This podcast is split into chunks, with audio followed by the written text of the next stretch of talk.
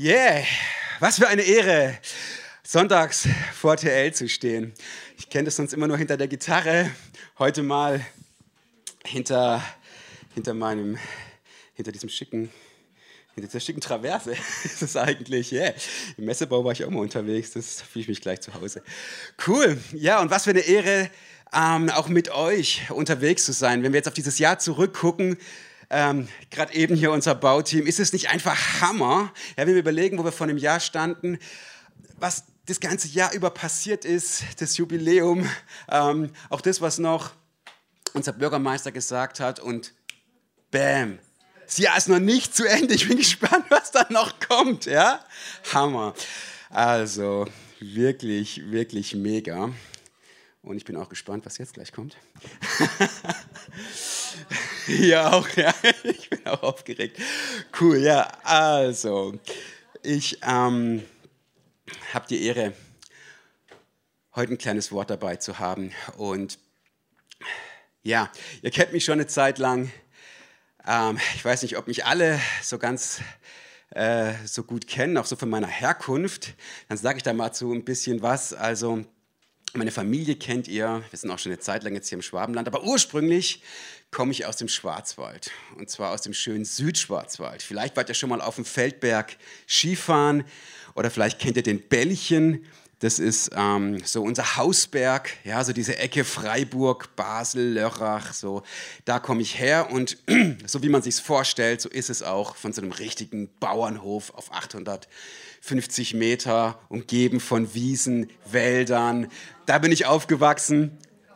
Ja, da leben meine Eltern auch noch und das ist auch so ein richtig Stück Heimat, immer wenn wir da runterfahren. Ihr kennt es, wenn ihr nach Hause fahrt. Ja, ähm, irgendwie ach, da schlägt das Herz auch so ein, ein Stück höher, da fühlt man sich irgendwie ach, doch auch noch ein Stück zu Hause.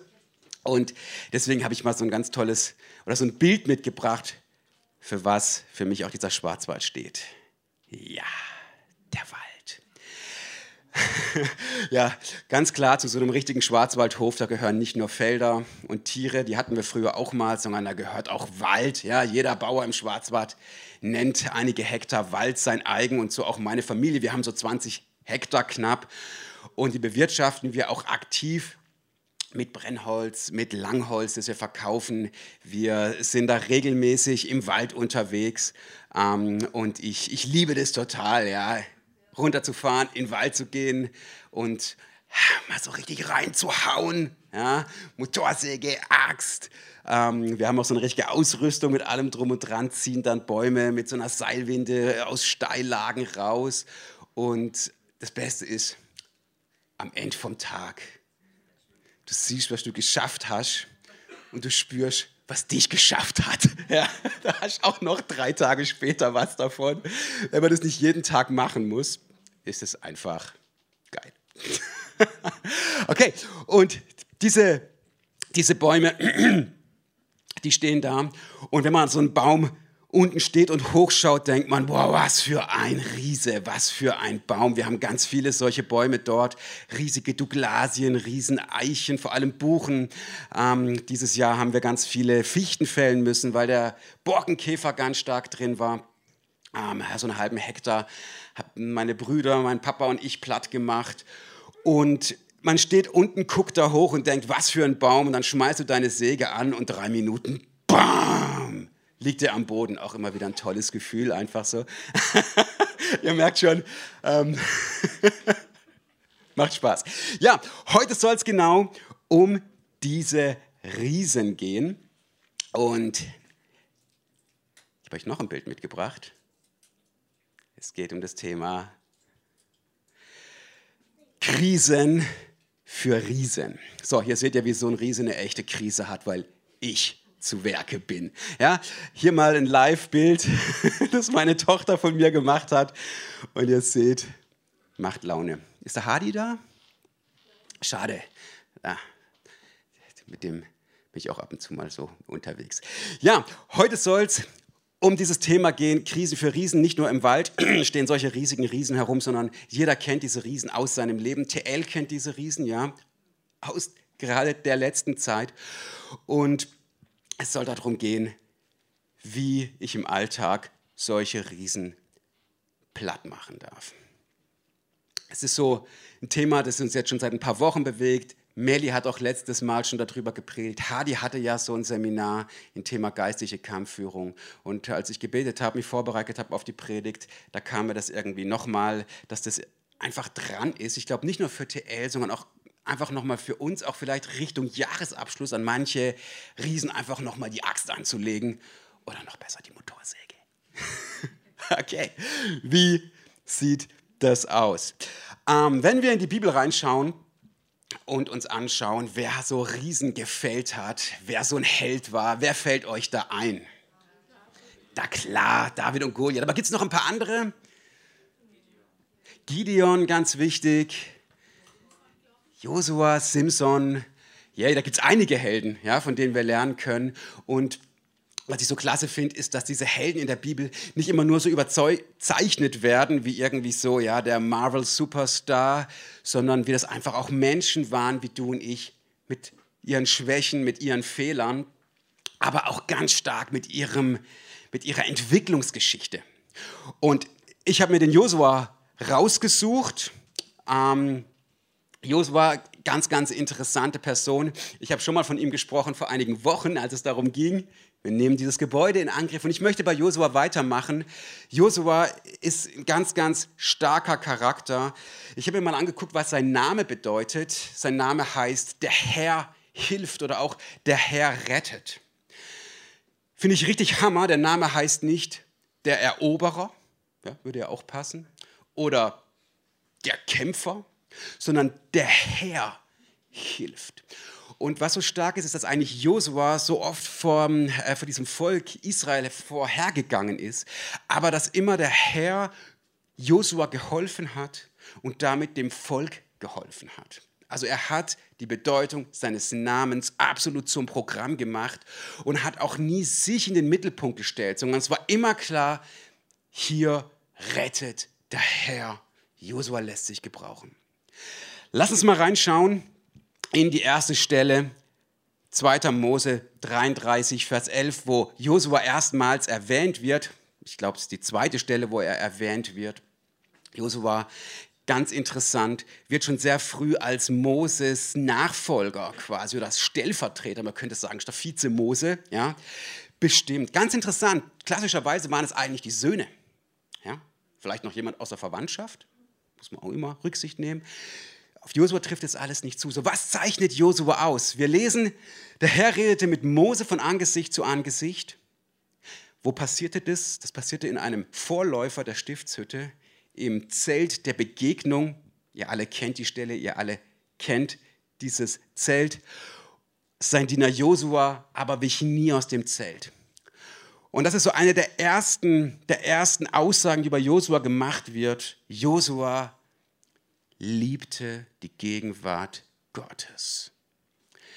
Da steht nicht, und Josua verbrachte es Sonntagmorgens 90 Minuten im Zelt, ja, ging dann nach Hause und freute sich auf den Sonntagsbraten, sondern hier steht, er wich nie aus dem Zelt.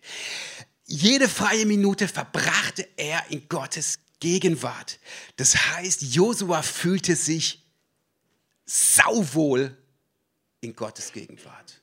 Für Josua war das keine Pflicht, boah, ist mal wieder so weit, boah, sollte ich mal wieder, oh, das Gewissen, das Gewissen, ja, oder, ah, das kommt gut, sehen mich alle, sondern Josua, der hatte einen Sog, er hatte einen Drang, in dieses Zelt zu gehen und man hat ihn gar nicht mehr rausgekriegt, scheinbar, ja. So was ist in diesem Zelt passiert? Dieses Zelt war für Josua wie ein Gym für unsere Jugend. Ja? Habt ihr mal gesehen, wie gut die Jungs aussehen? Hey, kann man, kann man auch mal, ja? Ja? Hammer, ja? Ich bin stolz auf euch. Wenn ich dicken Arm haben will, ja, mein, mein, mein Sohn, ich weiß gerade, wovon ich rede, es gibt nur noch dieses Thema, ja, ey Papa, lass mal, lass mal messen, hast du einen 40er, hast du ja, so geht's die ganze Zeit. Dann musst du das Gym lieben, dann musst du Gewichte lieben, okay? Das ist die beste Einstellung dann wird's was.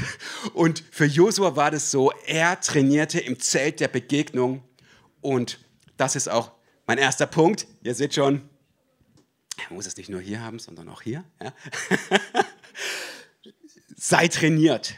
jeden Morgen seit einigen Jahren hole ich mir diese Begegnung mit Gott ab ähm, unterm Dach. Ihr kennt jetzt schon, ihr kennt die Waschmaschine, das ist immer so, das sind meine, meine Tiefpunkte. Wenn es morgens noch nicht so schlimm ist, sitze ich unterm Dach oben.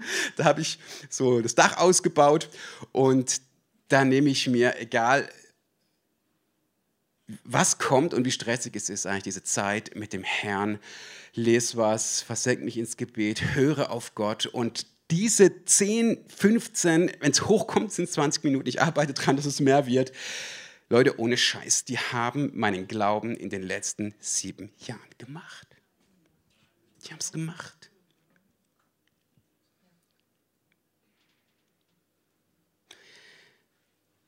Yes. In dieser Zeit tankst du auf. In dieser Zeit. Da wirst du bereit gemacht.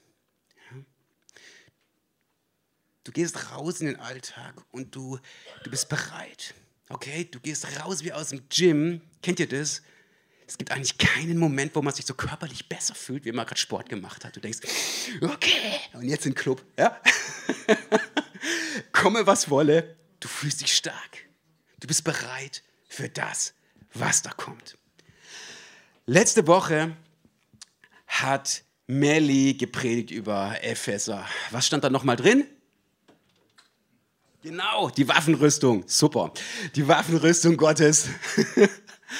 Und bei dieser Waffenrüstung gibt es ganz, ganz viele, ähm,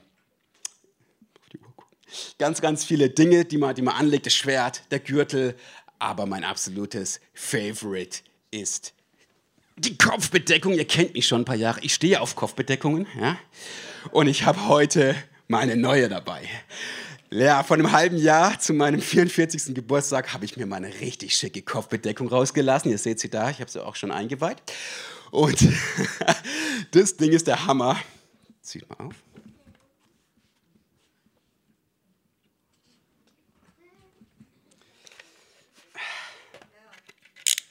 Ist gut, gell? So, Helm auf. Dieses Teil liebe ich. Warum? Erstens, es sitzt, okay? Fällt nicht runter, gut belüftet. Das Teil hat einen Gesichtsschutz. Ja, das hat schon einiges abgefangen. So, wenn es richtig heiß hergeht in der Schlacht, da spritzt es auch mal.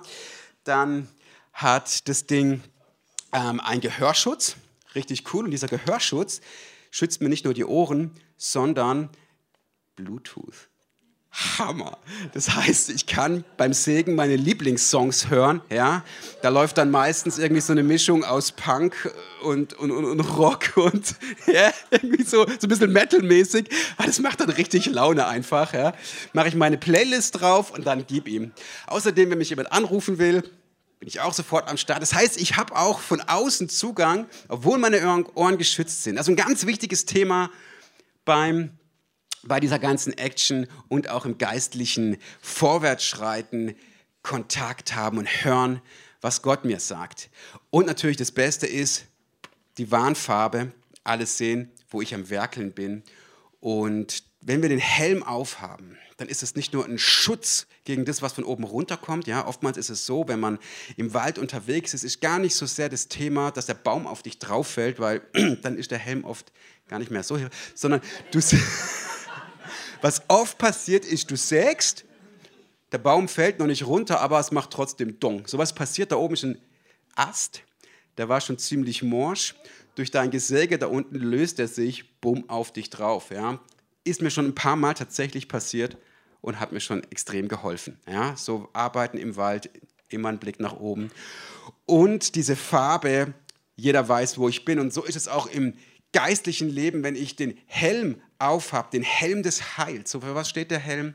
Er steht für das Heil, meine Rettung. Durch wen sind wir gerettet und durch was?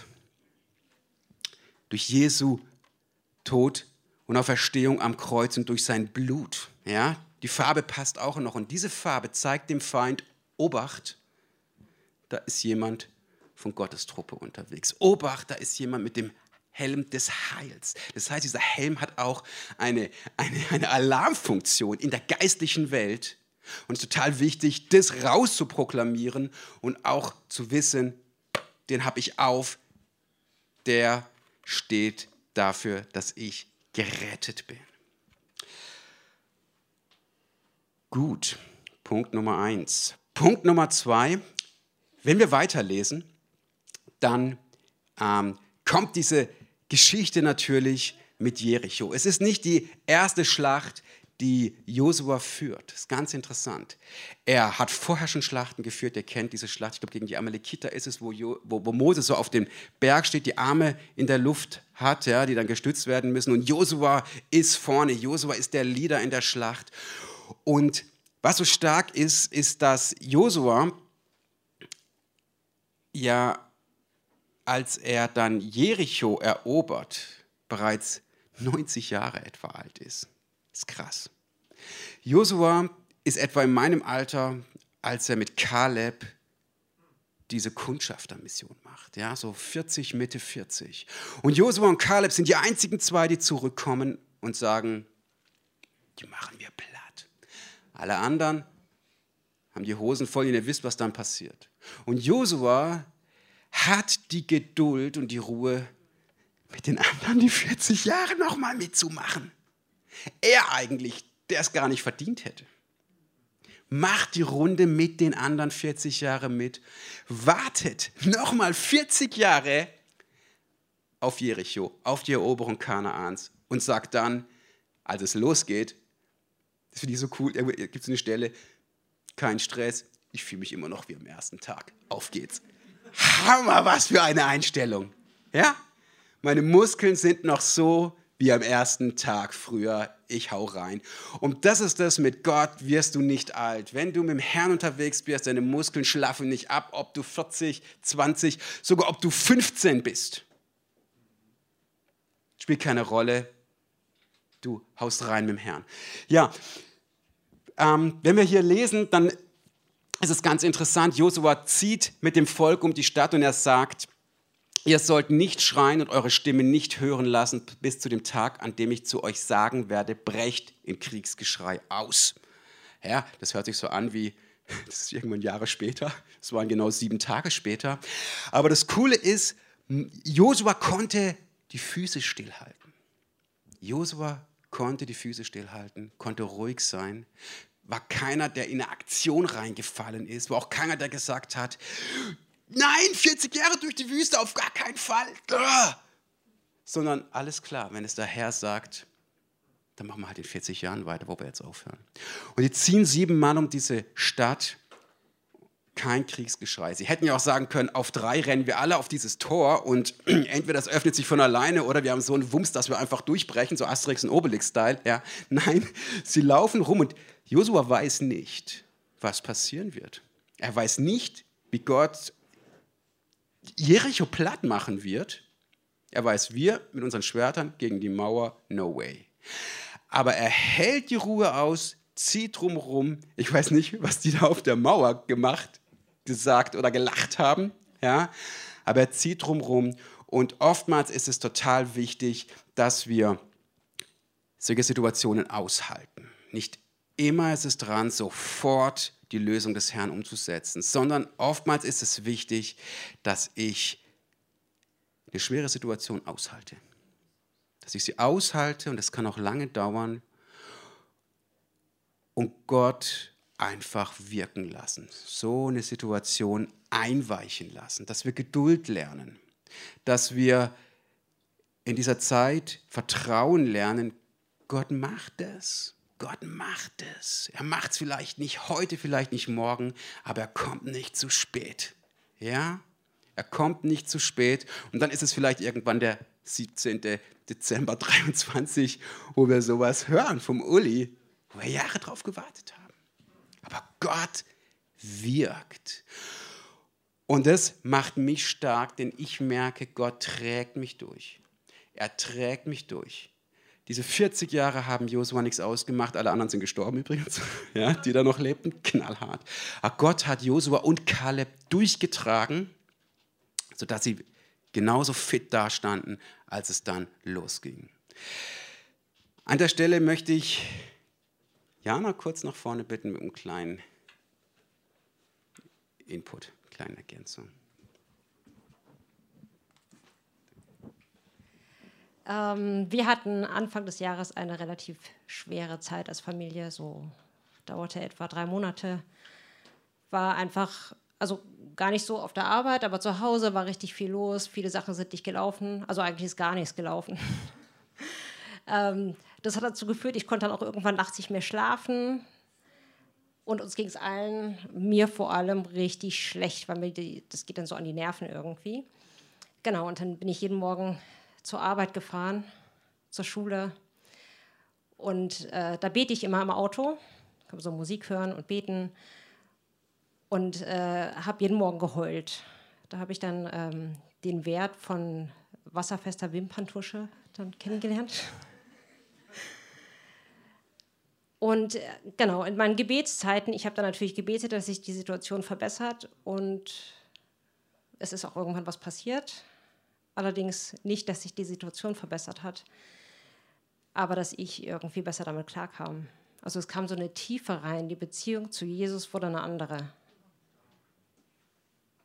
Aber das Problem hat sich nicht verändert, das hat sich auch nicht gelöst. Das ging dann irgendwann nach drei Monaten, wurde es langsam besser. Aber währenddessen ist was viel Wichtigeres passiert, nämlich einfach dieses Aushalten, durchgehen und sich getragen fühlen. Und im Nachhinein würde ich auch echt sagen, das war, also rein so objektiv betrachtet, war es eine schlimme Zeit, aber für mich persönlich, für mein Inneres war es eine gute Zeit. Nicht währenddessen, aber jetzt im Nachhinein, weil ich sagen kann, da ist was passiert. Mein Glauben ist ein anderer.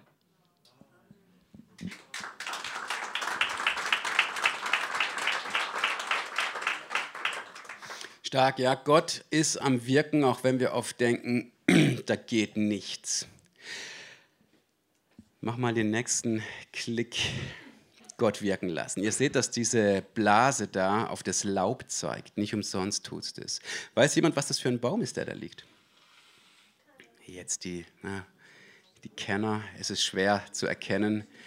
Okay, es ist eine Esche. Eine riesige Esche und diese Esche, äh, die ich da zerlege, die stand schon einige Zeit. Und diese Esche ist einer der wenigen Bäume, die ich nicht gefällt habe. Ja, wer dann? Der sogenannte, ja, der hat es dann am Schluss gemacht, aber die Vorarbeit hat der sogenannte, ich habe es mal aufgeschrieben, Calarafraxiuira. Also hört sich so ein bisschen an wie Cholera, ja, genau das gleiche ist es auch für die Eschen, und zwar ist es ein Pilz. Ja, vor etwa 20 Jahren kam hier aus dem asiatischen Raum ein Pilz, der eingeschleppt wurde, dem die Esche nichts entgegenzusetzen hat. Und seit dieser Zeit sind etwa ein Drittel aller Eschen Deutschlands tot. Dieser Pilz setzt sich aufs Laub, befällt dann den ganzen Baum, tötet ihn ab, die Wurzeln können kein Wasser mehr saugen, er verliert seinen Halt und er verdorrt quasi binnen ein, zwei Jahren. Dann kommt der nächste Sturm und eines Tages lag der dann da. Ohne ein Zutun. Ja. Und so ist es oft mit Gottes Wirken. Ohne dass wir überlegen, planen, machen, tun, wirkt da was und bringt die Riesen zu Fall. Das heißt, dieses zu Fall bringen ist nicht mein Job, sondern das immer Gottes Wirken. Und wenn wir in die Bibel reinschauen, wenn wir Jericho angucken, wenn wir David anschauen, wenn wir die ganzen Heldengeschichten angucken, die David gerissen hat, dann ist es eigentlich immer so, dass im entscheidenden Moment Gott das vorbereitet hatte, Gott reingewirkt hatte. Schaut nach, mal sind die blind geworden, mal bekam Samson diese übernatürlichen Kräfte, egal was, dieses Wirken Gottes hat den Ausschlag gegeben, ja, hat den Baum gefällt. Aber das Gute ist, es geht noch weiter. Punkt 3.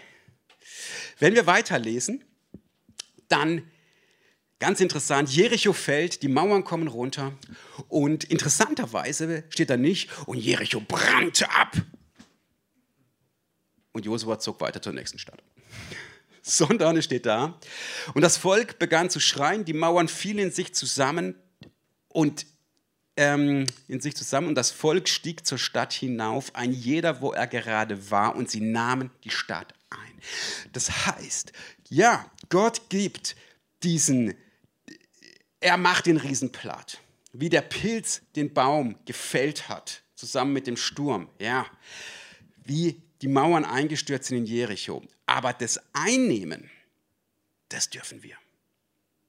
Ja, das dürfen wir. Und diesen Job, habe ich den Eindruck, überlässt uns Gott auch nicht ganz ohne Absicht. Das heißt, ganz wichtig ist, dass wir danach reinhauen, dass wir uns beteiligen, dass wir aktiv werden. Dafür sind wir gemacht. Wir sind nicht dafür gemacht, daneben zu stehen und zu sagen, Halleluja, ja, und was jetzt, sondern Gott arbeitet immer mit uns zusammen. Er will durch mich wirken. Und auch ganz wichtig bei dem Vers, das ganze Volk ist beteiligt. Nicht Josua und die Elitetruppe ja, sind da reingegangen, sondern die ganze, das ganze Volk hat sich beteiligt. Alle haben da was abgekriegt. Und so ist dann auch das Prinzip der Eroberung des Landes. Jeder greift mit ein, aber mit Gottes Wirken. Das heißt, Gott will immer in meinem Wirken wirken und ich darf in seinem Wirken wirken. Und das ist wie so, wie so ein geflochtenes Band, das das Prinzip Gottes ist. Wir wirken gemeinsam und so wird aktiv Gottes Reich gebaut. Das ist das Gottes Reich bauen. Jesus sagt man an einer Stelle, wenn ich mit dem Finger die Dämonen austreibe, dann ist das Reich Gottes zu euch gekommen. Das heißt, diese Vollmacht kam vom Vater, aber aktiv wurde Jesus. Ja? Diese Dinge laufen ineinander. Und nur so klappt das auch. Zielführend reinhauen. Ganz wichtig, wenn der Riese liegt, dann dürfen wir Hand anlegen. Und ganz wichtig ist es beim Sägen, dass ich einen guten Stand habe, dass ich schaue, wo säge ich lang, dass ich die Kette nicht verklemme, dass ich nicht zu viel drücke, sonst ist gleich ja, das Schwert runter, also das Kettensägenschwert, verklemmt sich die Kette, wird die Maschine heiß. Ähm, das Blödste ist, wenn ich ohne nachzudenken irgendwo reinsäge und dann macht der Ast zu. Ja? Das sind so Äste, die kriegst du dann immer so leicht raus. Ist aufwendig. Deswegen, ich darf zielgeführt dann Schritte tun. Das heißt, wenn Gott bei mir was knackt, einen Riesen zum Fällen, zum Fall bringt, dann ist es meine Aufgabe zu sagen, so, und jetzt räume ich auf, jetzt säge ich in Stücke und schmeiß raus und Neues kommt rein. Ich könnte da ganz viele Beispiele machen. Ich glaube, ihr wisst, was ich meine. Aber es ist wichtig, nicht den Riesen einfach liegen zu lassen, sondern in Stücke sägen raus, ja, verarbeiten. Brennt super. Gut. Ähm, ja, mein letzter Punkt. Ähm, wenn ich selber anpacke, lerne ich.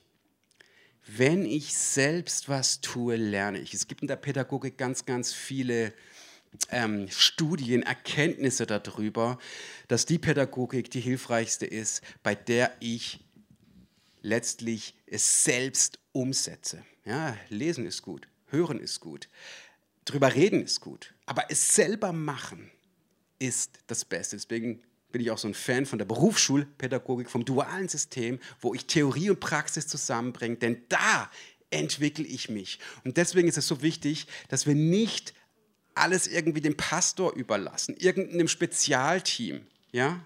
Ständig irgendwie Seelsorge. Das ist wichtig, das ist richtig, aber ich muss Teil werden von der Aktion. Ich muss mitmachen. Kein Seelsorger kann für mich äh, mein Problem lösen. Er kann mir Hinweise geben. Er kann sagen, schon mal da liegt's, das könntest du tun.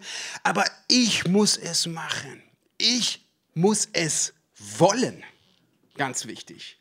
Und dann weiß ich, wie ich mit der nächsten Situation umgehe.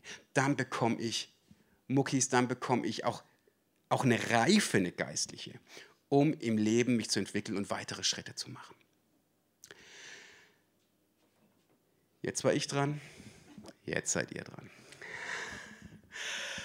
Ich möchte da richtig mit euch reingehen Und wir wollen uns noch ein paar Minuten nehmen, und zwar so, dass wir uns zwei Minuten nehmen, wo jeder mal kurz in sich geht und überlegt, so was sind meine Riesen? Was sind die Riesen, ja, zu denen ich hochschaue und denke, um Himmels Willen. Ja? Wenn du so denkst, ist es gut, denn der Himmel will, dass der Riese fällt. Such dir einen dieser Riesen aus und dann such dir jemanden im Raum, mit dem du dich austauscht und dann geht ihr darüber ins Gebet. Wir nehmen uns für die Aktion ja jetzt zehn Minuten Zeit und dann kommt das Lobpreisteam nach vorne und ähm, fängt dann mit dem Song an. Ihr könnt dann eure Gebete noch beenden. Kein Stress. Aber lasst uns da reingehen und dieses Ding anpacken. Es ist nie zu spät. Und auch wenn es das Ende vom Jahr ist, da geht noch was. Und dann ist im nächsten Jahr Platz für einen neuen Vorsatz, für den nächsten Riesen. Seid ihr mit mir? Auf geht's.